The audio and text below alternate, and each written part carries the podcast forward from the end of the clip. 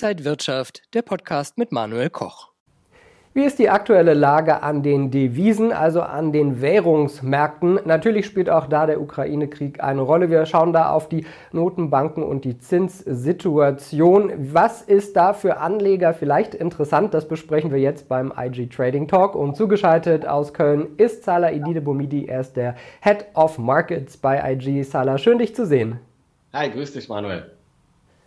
Salah, vielleicht äh, zum Anfang, wie ist die Lage aktuell an den Währungsmärkten? Die Devisenmärkte kommen mir so ein bisschen zu kurz. Vielleicht sehr viele erfahrene Währungshändler wissen das, aber sehr viele ähm, ja, Laien oder Beginner befassen sich noch nicht so viel mit den Währungsmärkten. Die sind relativ interessant geworden. Du hast es eingangs schon erwähnt.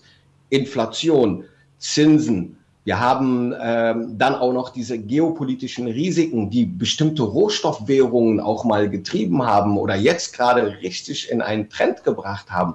So, wir haben verschiedene ja, Aspekte, die gerade die Devisenmärkte sehr interessant machen. Vielleicht eine kurze Anekdote. Vor Jahren, also als wir von diesen ho hohen Zinsregimen wieder runter auf Nullzinsphasen gekommen sind, haben viele Hedgefonds, die mit Währungen handeln, spekulieren, einfach schlicht und weg gesagt, hey, hier gibt es nichts mehr zu verdienen. Wir machen jetzt erstmal eine Pause oder schließen den Laden. Und jetzt, meines Erachtens, fängt die Zeit wieder an, dass die Wiesenmärkte interessant auch für Händler, Strategen als auch Hedgefonds, aber auch äh, Privatanleger sind. Salah, vielleicht äh, mal kurz die Frage, ist es schwer für Privatanleger da einzusteigen? Ich denke, viele haben vielleicht ETFs und Aktien, aber wie findet man den Einstieg, wenn man in den Währungsmarkt reingehen will? Ja, sehr gute Frage. Zum einen kann man kurzfristig, mittelfristig mit zum Beispiel IG in den in Währungsmärkten partizipieren. Das kann man mit Turbo-Zertifikaten zum Beispiel sehr gut machen, mit äh, CFDs Optionen auch, wobei bei Optionen man durchaus sicherlich Erfahrung mitbringen muss.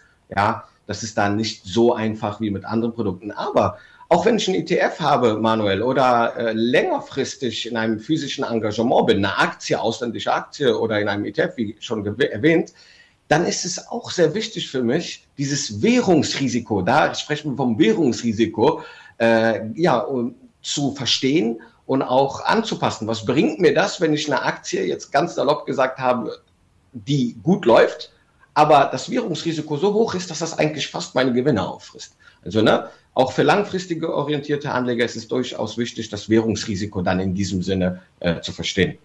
Schauen wir vielleicht mal auf die wichtigsten großen Währungen. Man sagt ja oft so sichere Häfen wie der Dollar, also US-Dollar, wie der Schweizer Franken, wie der japanische Yen. Wie haben die sich denn seit dem Ausbruch des Ukraine-Kriegs weiterentwickelt? Ja, da sehen wir durchaus eine Divergenz. Also normalerweise, das sind alles drei, wie du gesagt hast, klassische sichere Häfen, die werden angelaufen mit Gold, ja, wenn wir unter sehr erhöhten Risiken, Unsicherheiten oder gar Ungewissheiten stehen, äh, dann werden diese Währungen angelaufen. Aber wenn wir uns seit 24. Februar, seit dem Ausbruch der, des Ukraine-Kriegs uns mal die Währungen anschauen, dann sehen wir zum Beispiel sehr auffällig, dass der Yen fast über acht Prozent gegenüber dem Dollar verloren hat. Hä? Ich dachte, das wäre ein sicherer Hafen. Ja, aber da sehen wir auch, dass zum Beispiel die Zins, die Notenbankpolitik der ja Bank of Japan hier eine Rolle spielt, weil die sagen schlichtweg, ähm, die Inflation ist bei uns durchaus noch niedrig und eine erhöhte Inflation sehen wir nur als temporär an. Das kennen wir von irgendwo anders auch, stimmt, von der FED und der EZB, die haben das auch mal so gesagt, dass die transitory ist. Was machen die jetzt? Genau das Gegenteil. Sie versuchen jetzt die restriktive Geldpolitik, also das Erhöhen der Zinsen voranzubringen. Und dadurch entsteht etwas, nämlich eine Zinsdifferenz zwischen japanischer Notenbank, also dem Sparbuch in Japan, was seit fast meiner Geburt, also eigentlich, ich bin in den 80ern geboren, Ende 80er, aber in den, seit den 90ern ist der Leitzins fast negativ in Japan. Das heißt, Leute, die seit 1990 geboren sind, kennen das gar nicht in Japan, dass man ein Sparbuch hat und darauf einfach ja, sparen kann und einen Zins bekommt. Und das wirkt sich jetzt wieder aus. Je größer diese Differenz wird, desto attraktiver wird der Dollar gegenüber dem japanischen Yen. Und deswegen kann man das durchaus begründen, als warum dieser sichere Hafen jetzt aktuell nicht angelaufen wurde. Kleine Sache bei sicheren Häfen, die wichtig ist, die sind sicher, weil sie politisch neutral sind. oft, ja. Und äh, dadurch entsteht dann auch eigentlich so dieser sichere Hafen. Aber der wird, dieser Faktor wird nicht ganz oft äh, ja klar oder wird auch nicht ganz oft äh, als Faktor gesehen. Aber die Japaner sind sehr nah an den Russen und die Kurileninseln. Da hat man schon gern mal drauf geschaut. Das heißt, das wäre vielleicht auch für die Anleger, ja, der, der, die Story, die dahinter steckt, könnte auch sein, neben dieser Zinspolitik ist der japanische Yen vielleicht auch nicht so attraktiv als sicherer Hafen zu sehen. Schauen wir auf den Schweizer Franken, der ja sowieso eigentlich klassisch auch ein sicherer Hafen ist. Der hat auch gegen den Dollar zwei Prozent abgegeben, ist jetzt auch nicht so stark gewesen. Das hängt aber auch von der Notenbank, nämlich der SNB, Schweizer Nationalbank, äh, ab. Die versucht hier den Franken ein bisschen auszubremsen.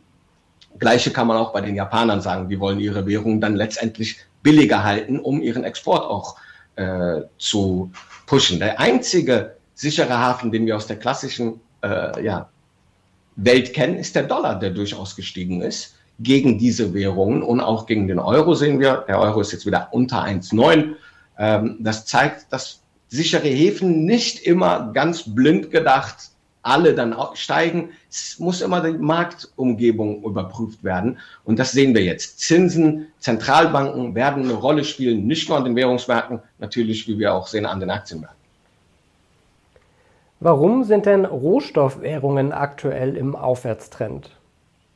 Auch sehr wichtig zu sehen. Wir sehen der australische Dollar zum Beispiel stark dabei. Die brasilianische, der brasilianische Real seit Anfang des Jahres gegenüber dem US-Dollar schon 15 Prozent aufgewertet. Ähm, da denkt man sich, wow, warum das Ganze? Und das ist, sind Rohstoffwährungen. Wenn wir uns Rohstoffwährungen mal anschauen, zeigen die ein klassisches Muster. Zum einen sind das ganz oft auch Schwellenländer, die schon ihren Zinszyklus begonnen haben. Das heißt, die erhöhen schon die Zinsen, wo wir noch medial schauen und spekulieren, na, wird wird es äh, eine aggressive, restriktive Geldpolitik der FED und der EZB oder werden sie doch nochmal wieder langsamer werden? Das sehen wir in Australien, in, in Brasilien, in Mexiko, äh, in der Türkei und anderen äh, Schwellenländern. Da sehen wir starke äh, restriktive Geldpolitik schon. Das heißt, für die Carry Trader ist es attraktiv, sozusagen in diesen Währungen sich zu engagieren. Und zum anderen steigen die Rohstoffpreise wie wild nach oben aufgrund dieser geopolitischen Unsicherheit. Schon auch vor der Ukraine-Krise oder Krieg haben wir schon gesehen, dass Rohstoffe anziehen. Und diese führen auch dazu, dass Rohstoffwährungen befragt werden. Und äh, das ist eigentlich so der Grund, warum wir jetzt hier einen starken Trend in Rohstoffwährungen sehen. Wir könnten fast sagen, bilden diese Währungen nicht schon Konkurrenz zu sicheren Häfen, weil sie viel besser gelaufen sind als äh, der US-Dollar, der Schweizer äh, Franken oder der japanische Yen. Wichtig wird es sein natürlich jetzt, wie es im weiteren Verlauf äh, weitergeht. Werden Rohstoffe weiter anziehen, weil dann auch das irgendwann ein Problem wird für Rohstoffwährungen, weil die Inflation überall weiter steigt und diese Staaten natürlich auch dagegen kämpfen müssen, vielleicht sogar noch schneller die Zinsen erhöhen können. Das kann dann wieder wirtschaftlich äh, ein Problem werden. Salah, du hast uns äh, wie immer auch einen Chart of the Week, Chart der Woche mitgebracht und äh, da vergleichst du den US-Dollar gegen die Rohstoffwährungen. Was können wir denn daraus jetzt ablesen? Ja, das ist vielleicht nahtlos genau ein gutes Bild dazu, zu dem, was ich eingangs erwähnt hatte. Wir sehen, wie du schon gesagt hast, das sind alles Rohstoffwährungen gegenüber der Dollar zu Rohstoffwährungen notiert. Und was sehen wir einheitlich? All diese Währungen sind seit Kriegsausbruch in Ukraine am 24. Februar gestiegen, beziehungsweise der Dollar hat gegenüber diese Währungen alle abgewertet, obwohl der Dollar ja in der letzten Zeit durchaus stark war. Der Dollarindex hat ein Zwei-Jahres-Hoch erreicht, schon äh, letzte Woche Freitag. Und wir sehen dennoch die Stärke dieser Rohstoffwährungen hier, dass die Abwertung weitergeführt wird. Und das liegt ganz klar meines Erachtens an der Notenbankpolitik dieser Länder und an den starken Rohstofftrends, die wir aktuell sehen. Salah, vielleicht jetzt noch mal einmal zusammengefasst. Sind die äh, Devisenmärkte jetzt interessant für Anleger? Sollte man jetzt reingehen? Die Devisenmärkte sind für mich ab dieses Jahr 2020, 2022, so wir leben nicht in der Vergangenheit, definitiv eingeläutet als sehr interessante Märkte. Ich werde das auch in meinen Livestreams, wenn man mich äh, verfolgt bei äh, YouTube, bei IG, auch immer wieder mit neuen interessanten Ideen auch äh, nochmal unterstreichen und auch in meinem Morning Report und Artikeln und natürlich auch hier bei dir, Manuel. Sagt Salah Ididebomidi, der Head of Markets vom Broker IG. Salah, vielen Dank für deine ganzen Einblicke in den Währungsmarkt. Ich habe zu danken. Vielen Dank, Manuel. Danke dir und danke Ihnen und euch, liebe Zuschauer, fürs Interesse. Das war der IG Trading Talk für diese Woche. Mehr Infos gibt es auf IG.com. Alles Gute, bleiben Sie gesund und munter. Bis zum nächsten Mal. Und wenn euch diese Sendung gefallen hat, dann abonniert gerne den Podcast von Inside Wirtschaft und gebt uns ein Like.